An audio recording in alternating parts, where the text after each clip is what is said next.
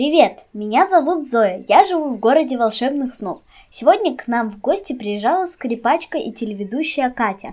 Катя работает на радио, которое называется «Вместе», а свободное от работы время воспитывает сына и учит людей правильно произносить слова и предложения. Катя целый час корчила с нами смешные рожицы. Она говорит, что корчить рожицы очень полезно для того, чтобы говорить чисто и красиво. А потом она научила нас читать скороговорки. Язык заплетается, я вам точно говорю. Пожалуй, попробую сейчас прочитать вам одну. Карл у Клары украл кораллы. Клара у Карла украла Клар нет. Ну-ка, теперь давайте вместе. Карл у Клары украл кораллы, а Клара у Карла украла Клар нет. Или вот еще одна. Ехал грека через реку, видит грека в реке рак. Сунул грека руку в реку, рак за руку, грека цап. Кстати, в следующий раз я готовлю для вас историю Александра Мацулевича про греку. Так что попросите кого-нибудь из взрослых подписаться на наш канал, чтобы не пропустить новую сказку. А сегодня сказку читает для вас Катя. И так здорово читает. Скорей, скорей забирайтесь под одеяло, закрывайте глазки и слушайте. Сказка называется «Похлебка из камней».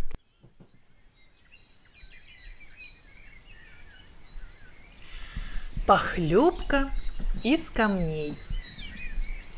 Жили две сестры, Анна-Мария и Виктория.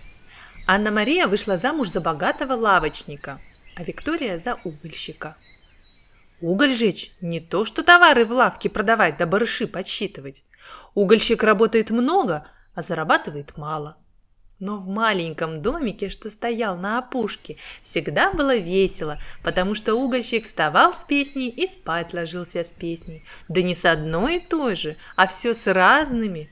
И откуда он их брал, Дети у Виктории, две девочки и три мальчика, росли румяные, послушные и веселые. А у Анны Марии был всего один сын, да и тот злой и плаксивый. Как мать ему не угождала, как не баловала, он только худел и бледнел от злости. Вот богатая Анна Мария и завидовала бедной Виктории. Настал год, когда в местности, где жили сестры, появилась черная лихорадка со своей подругой, костлявой смертью. Они заглядывали то в один дом, то в другой.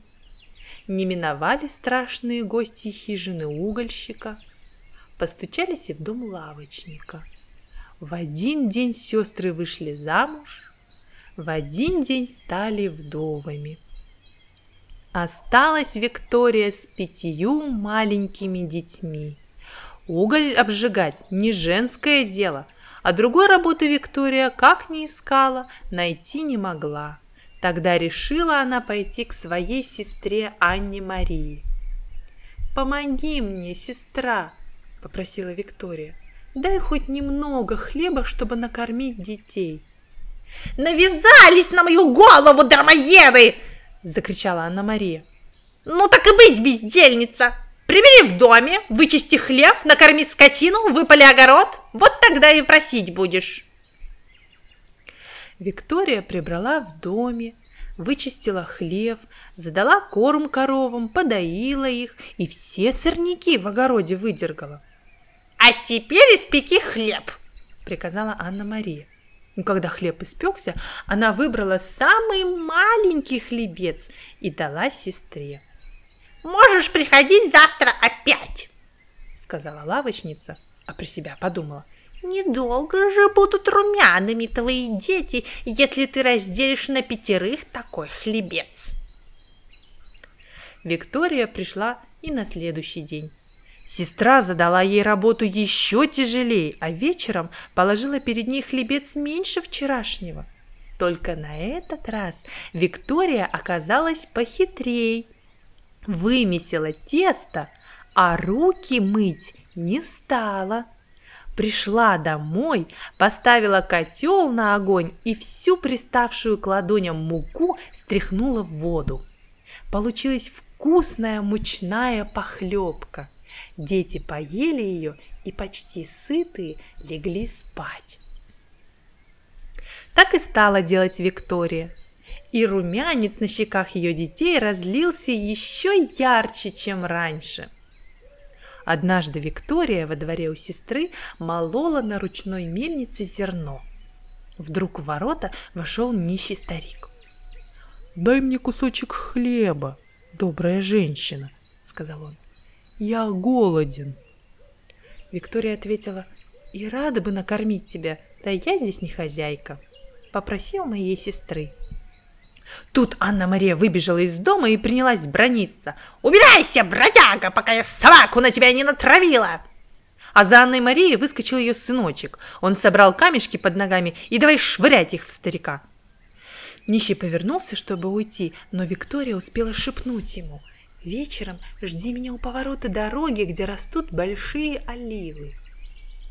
Виктория кончила работу и пошла домой. На камне у поворота дороги сидел нищий и ждал Викторию. Она вынула из корзинки свой хлебец, разломила его на шесть равных частей и одну протянула старику. Старик взял хлеб и спросил, «Чью же долю ты мне отдала, женщина?» «У меня пятеро детей», — ответила Виктория. «Шестая я сама. Вот я и отдала свою долю. Ты не беспокойся, я сегодня много поработала и скоро усну» а во сне человеку есть не хочется. Что ж, спасибо. Может, и я тебе когда-нибудь помогу, сказал старик. Прошло еще немного времени. Как-то сын Анны Марии увидал парящего в небе орла и захотел с ним поиграть. Анна-Мария так любила сына, что, будь у нее крылья, она непременно полетела бы за орлом. Однако крыльев у нее не было, и она стала уговаривать милого сыночка поиграть другими игрушками. Но милый сыночек хотел только орла. Он разинул свой большой рот и принялся вопить, да так, что к вечеру все в доме оглохли от его крика, а сам он заболел. «Ну а твои дети?» – спросила Анна-Мария у Виктории. «Они здоровы?» «Здоровы», ответила Виктория. И тут Анну-Марию начала грызть черная зависть. Она послала сестру работать в поле, а сама побежала к ней в дом. Когда Анна-Мария увидела, какие румяные и веселые дети у Виктории, она чуть не заплакала от огорчения. «Э, милые племянники, добра бы вам не видать! Чем кормит вас мать, что у вас такие круглые щеки, м?» и она больно ущипнула младшего мальчика. «Мы едим мучную похлебку», — ответил старший. «Мучную похлебку? А где же мать берет муку?» «Как только мама приходит домой, она стряхивает над котлом муку, приставшую к ладоням», — сказала девочка. «Ах, вот оно что!» — подумала Мария. И в тот же вечер она велела своей сестре хорошенько вымыть руки перед уходом и прогнала ее, не дав ни кусочка хлеба. Виктория пошла домой с пустой корзинкой. На повороте дороги она остановилась и задумалась. Что она скажет голодным детям? Чем их накормит? Тут Виктория увидела у обочины три камня. Она подняла их, положила в корзинку и сверху прикрыла передником. К ее возвращению дети, как всегда, наносили воды, вымыли котел и разожгли огонь в очаге. Когда Виктория пришла, вода в котле уже закипала. «Ну, детки», — сказала она, — «сегодня у нас будет похлебка, да не мучная, а из хорошего мяса».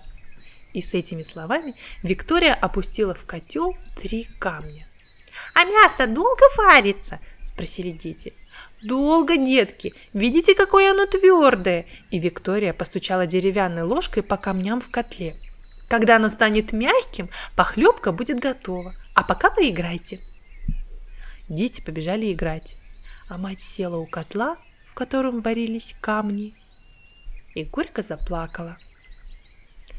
Час уже поздний, думала она. Дети поиграют и уснут, позабыв о еде. Сегодня я их обманула. А что же с нами будет завтра? Удастся ли мне найти работу? Но вот двери распахнулись, и в комнату вбежали дети.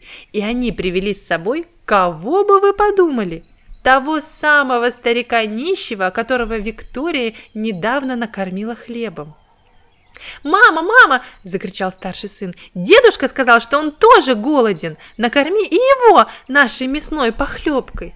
«Ну почему бы не накормить?» – проговорила Виктория. «Но мясо еще твердое. Пусть дедушка погреется у очага и подождет, а вы побегайте немного». Дети убежали. Тогда женщина сказала старику, «Не сердись, добрый человек. В прошлый раз я отдала тебе свою долю, а сегодня у меня ничего нет». «Что же варится в котле?» – спросил старик. «Камни», – отвечала печально Виктория. «Зачем ты обманываешь меня? Я чувствую запах мяса». «Клянусь тебе, там нет ничего, кроме камней», — сказала бедная женщина и, подбежав к котлу, черпнула из него большой деревянной ложкой. И как же она удивилась, увидев в ложке большой кусок вареного мяса. «Я же говорил, что пахнет мясом», — сказал старик.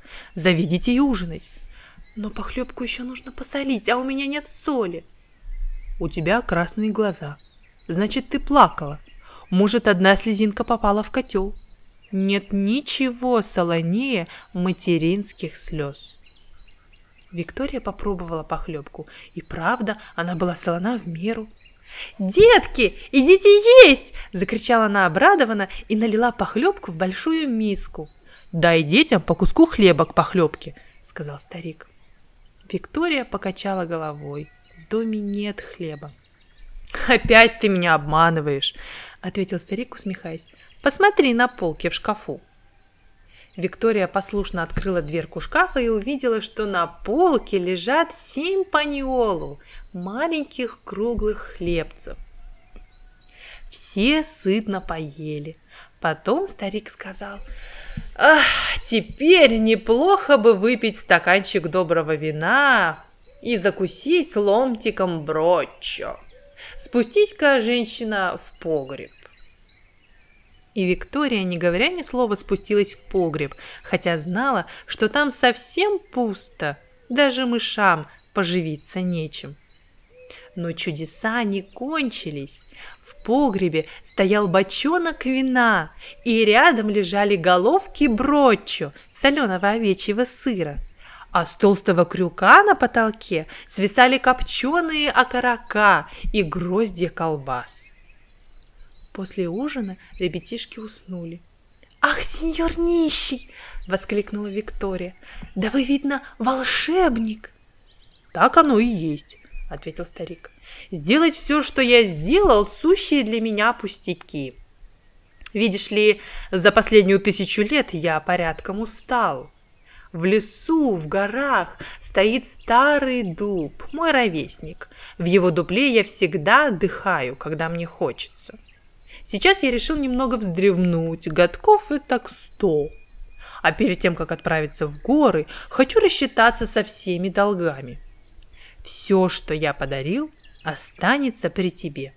В котле не переведется мясо, в шкафу хлеб, в погребе вино, сыры и колбасы. А теперь я пойду. Есть у меня еще один должок.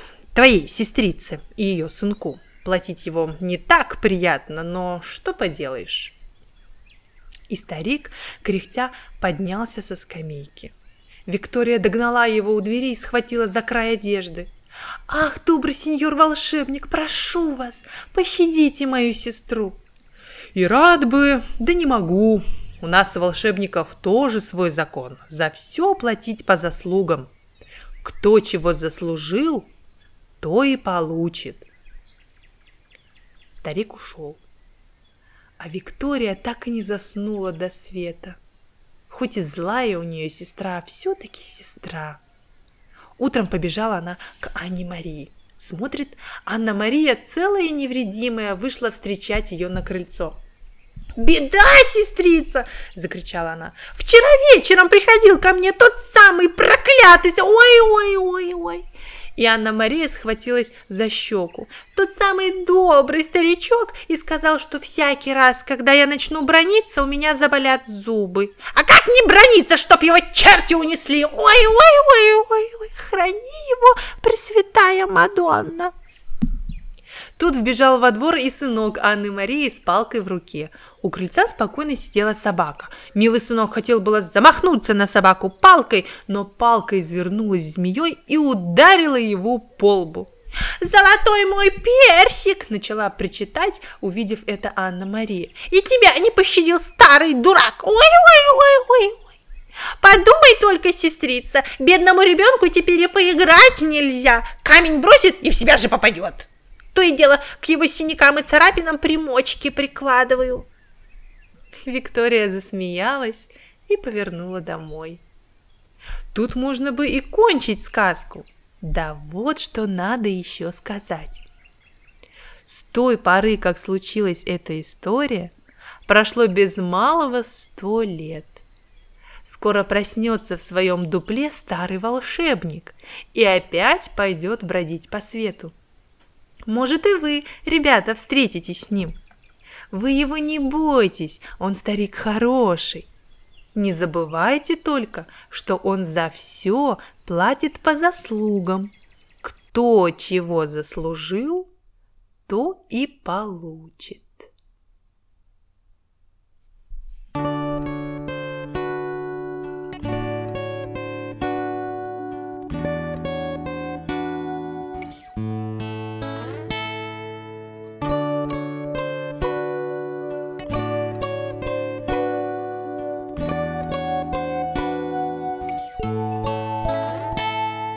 Shining moon comes down to the lands to light up your face and fondle your hands. So sleep in your bed and see your sweet dreams of marmalade pies and cherry ice creams.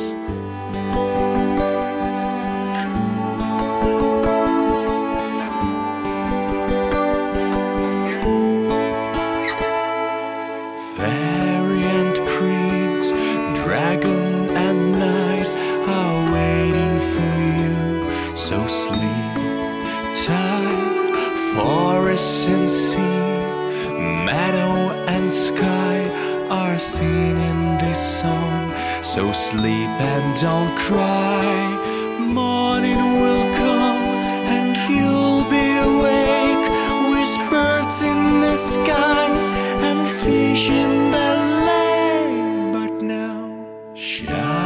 evening moon comes down to the lands to light up your face and fondle you.